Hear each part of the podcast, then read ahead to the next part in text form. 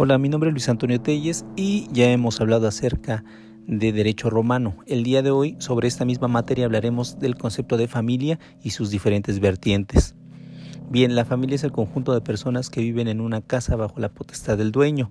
En la familia lo que aspectos importantes de los cuales se obtienen son las costumbres, el marco jurídico y los términos lingüísticos. De igual manera, para los romanos, el término familia no solamente tenía que ver con, aquellos que tenían un vínculo de sangre, como también con, con, otros, como los cónyuges, los hijos y también los que mantienen una relación de dependencia, como eran los esclavos, los libertos y los clientes. De aquí es de donde surge el término pater familia y es el poder enorme llamado patria potestad o manus. Para Ulpiano, en la familia era el propio Iure y era el parentesco por razones eh, naturales o de sangre. De igual manera, él menciona que, las que son las personas viviendo entre ellas por voluntad de una sola. Existen distintos pensadores como Savigny, que él menciona acerca de la familia como el conjunto de normas que regulan la institución de una familia. De igual manera, Eusebio Díaz él menciona que es el conjunto de reglas, facultades y, aquellas que están condicionadas jurídicamente. Tello es otro pensador que él define a la familia o domus como el conjunto de personas sujetas al poder de un mismo jefe. De este surge el sui iuris, que son aquellos que no estaban sometidos ante ninguna potestad del pater familias. El alieni iuris, estos son, son aquellos que están sujetos a la potestad del jefe. La familia Comuni Yuri. Eh, esta surge cuando a través de la muerte del pater familia y eh, las familias se van dividiendo entre otras eh, ya que los, los hijos ahora se vuelven ellos jefes de familia o se vuelven ellos pater familia en nuevos núcleos. De este surgen los esclavos, ¿sí?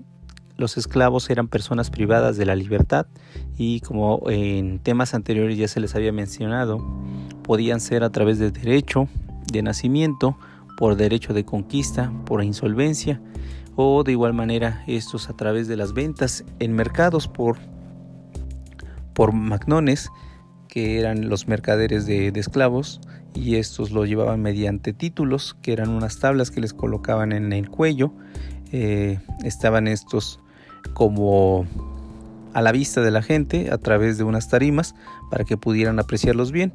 En algunos casos cuando estos eran se llegaban a querer revelar o fugar, eh, en su frente grababan eh, la palabra fug, que era la, eh, la, que denominaba que era un, un esclavo fugitivo.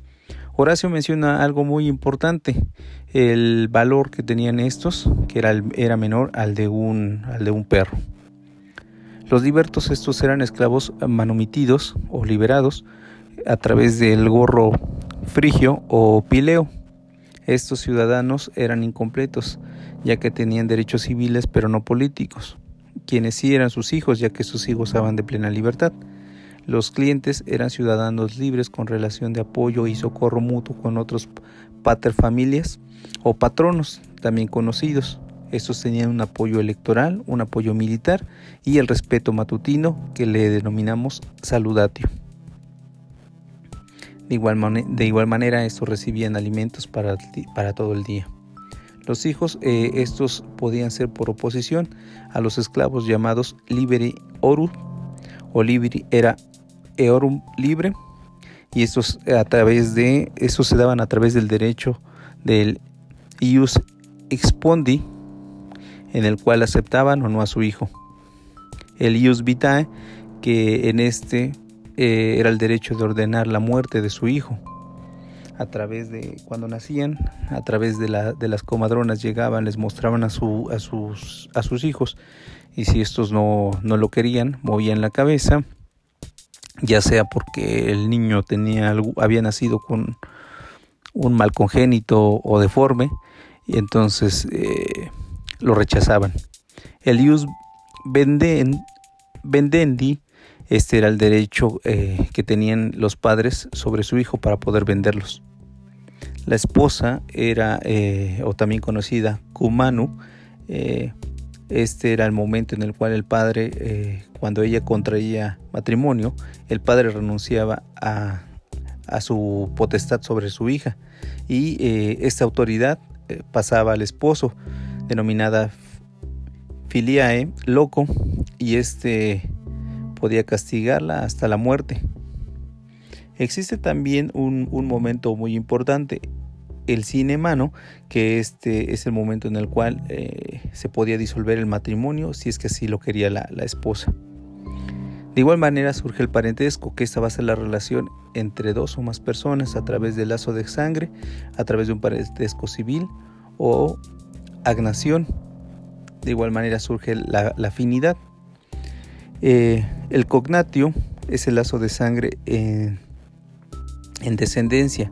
En Roma se le llamaba linaje y este podía ser en línea recta o línea colateral.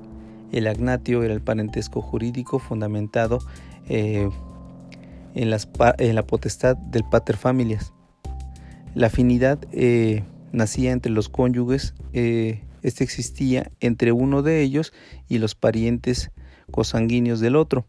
La patria potestad era el poder civil que el padre ejercía sobre los hijos legítimos. Este podía ser por nacimiento,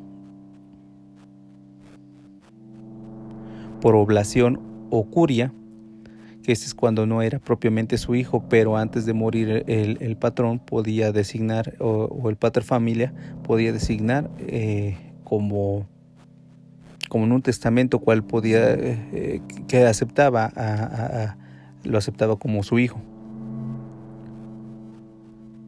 Por rescripto del emperador, que esto es cuando se le hacía una solicitud al, emperador directamente o por extinción, que esta extinción se daba, este, la patria potestad se perdía ya fuera a través de la muerte del pater familias o porque mm, cayera como esclavo.